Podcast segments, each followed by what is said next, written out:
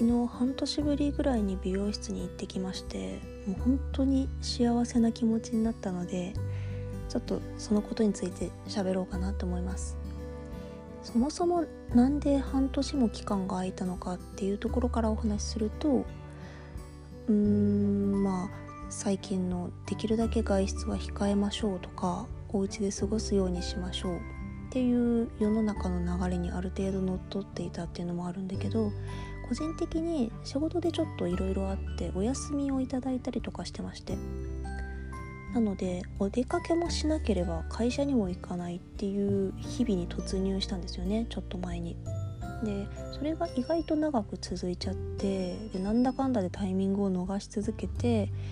気づいたら最後に美容室行ったの半年前だわっていう状態になってたっていう感じでそうなってくるとねこの伸び放題の髪で梅雨時期過ごすのってめちゃくちゃきつくて何がきついかっても湿気がやばいからまず乾かないんですよお風呂上がりに。で乾かないからあちょっと濡れたまま半乾きで放置するみたいなことになっちゃってそうなると髪を傷むでしょ？で傷んだ髪で寝て起きてまた憂鬱になりもうこんな髪じゃセットしてもどうしようもねえよ みたいな感じで。なんかお手入れも怠るようになっちゃってもう完全に悪いループに突入みたいなね。っていう感じになってて。どうしようかなってなっちゃって。もう自分の手ではもうどうしようもないみたいな。でもうーん今の私は外に出ることがないから、まあ、美容室行かなくていいっちゃいい立場なのかな？うんちょっと語弊があるかもしれないけど。かなって個人的にね思ったので家族に相談というかうん美容室で髪を切りたいと思うんですがどうでしょうか？どう思いますか？みたいな ことを相談したいね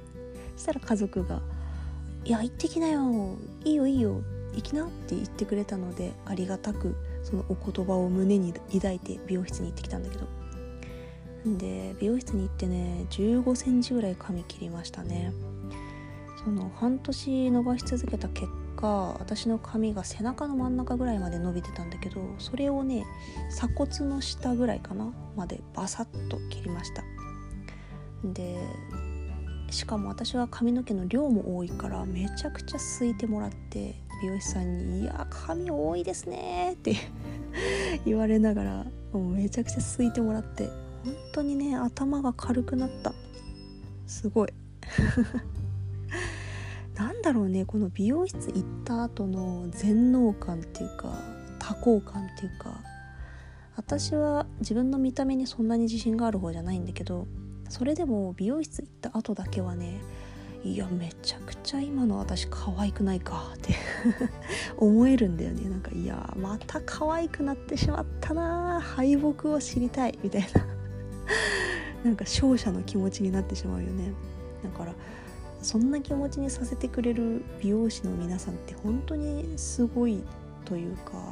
ね。確かな技術で人を幸せにする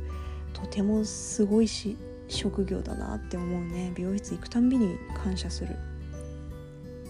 だから私基本的に美容室行くのは好きなんだけどでもねなんだろう好きなんだけど美容室における立ち居振る舞いみたいなのが未だに分かんないところがあって美容室好きなんだけど行くたびちょっとドギマギしてるみたいな感じで。でどこにドギマギするかっていうのが、まあ、いくつかあるんだけど順番にそうだな。美容室に入ったところから思い出しながら喋っていくとまず美容室に入るでしょ？で予約してた何々ですって言ってしたら大抵その受付してくれた人が「お荷物預かります」とか「上着もお預かりします」とか言ってくれるじゃない。でその言葉に従ってこう上着を脱いで渡すでしょでもその時にあのめちゃくちゃ走ってきたから上着めちゃくちゃ湿ってるって思いながら もうその時点でねテンパってるんだよね私だから「あすいませんめちゃくちゃ汗かいてるから汚いかも」とか言っちゃうんだけどどうなの？みんな言う？そういうこと。言わないのかな？言わない方がスマートなのかなって思いつつでも私は気にしいだから全部そういうのが声に出るタイプなので「すいません。ちょっと濡れてる湿ってるかも」とか言っちゃうんだよね。言わない方がいいのかな？言うことで逆に気になっちゃうのかな？とか。いやでも美容師さんは毎日ね人の髪の毛を触ったりとかしているわけだから、まあ、多少他人の汗にもまあ耐性というかいうのもあるから言わなくていいのかな余計な一言なんだろうか。でも言っちゃう。でそういうことを言うと美容師さんは当然「いやいや全然そ気にしなくていいですよ」とか「そんなことないですよ」とか言ってくれるんだけどその優しさに対して私はまた内心「ああ言 わせてしまった」みたいな。気を使わせてしまったみたいなことをね言わなきゃよかったって考えてるんだよね。でもうすでにそこでモヤモヤって自分の中で葛藤がありながら席に着くんだけどで席に着くと美容師さんが雑誌を持ってきてくれるじゃないですか大体の場合。こう自分自分っていうかお客さんにね合いそうなものを23冊ピックアップしてこちらどうぞって持ってきてくれるんだけどあれをね手に取るタイミングがわからないんだよね。私最初に生まれて初めて美容室に行ったのが確か10歳の時10歳ぐらいの時なのでその時から数えると20年ぐらい、まあ、断続的に美容室に通い続けてることになるんだけど20年経っても雑誌を撮るタイミングがわからん だってさ、まあ、持ってきていただいて「ありがとうございます」ってすぐ手に取っても意外とさそういう時に限って「あまずシャンプーからしましょうか」って言われたりするじゃん。そうなると「ああはい分かりました」って言って手に取ったばかりの雑誌を閉じてこう鏡の前に置いて慌てて立ち上がるみたいな感じになっちゃってどうももたもたした感じになっちゃうんだよな。なんか無駄な動作多くなっちゃったなみたいな。うーん難しい。かといってこう雑誌を手に取らずに待ってると意外とそういう時は美容師さん来なくてあれ？来ないな雑誌取って読んでていいのかな？いやでもすぐ呼ばれちゃったりするかな？みたいな。そのもたもたした感じをこう他のお客さんの視界に入ってあの人もたもたしてんなってなったりしないかなとか余計なことを考えちゃうんだよね。自分が他のお客さんを見てあの人ああだこうだって考えることないから。全然気になったことないから多分他のお客さんから見て私の言動が気になるってこともそうそうないとは思うんだけどでもなんかね気にしちゃうんだよねそういうところ。あとさあの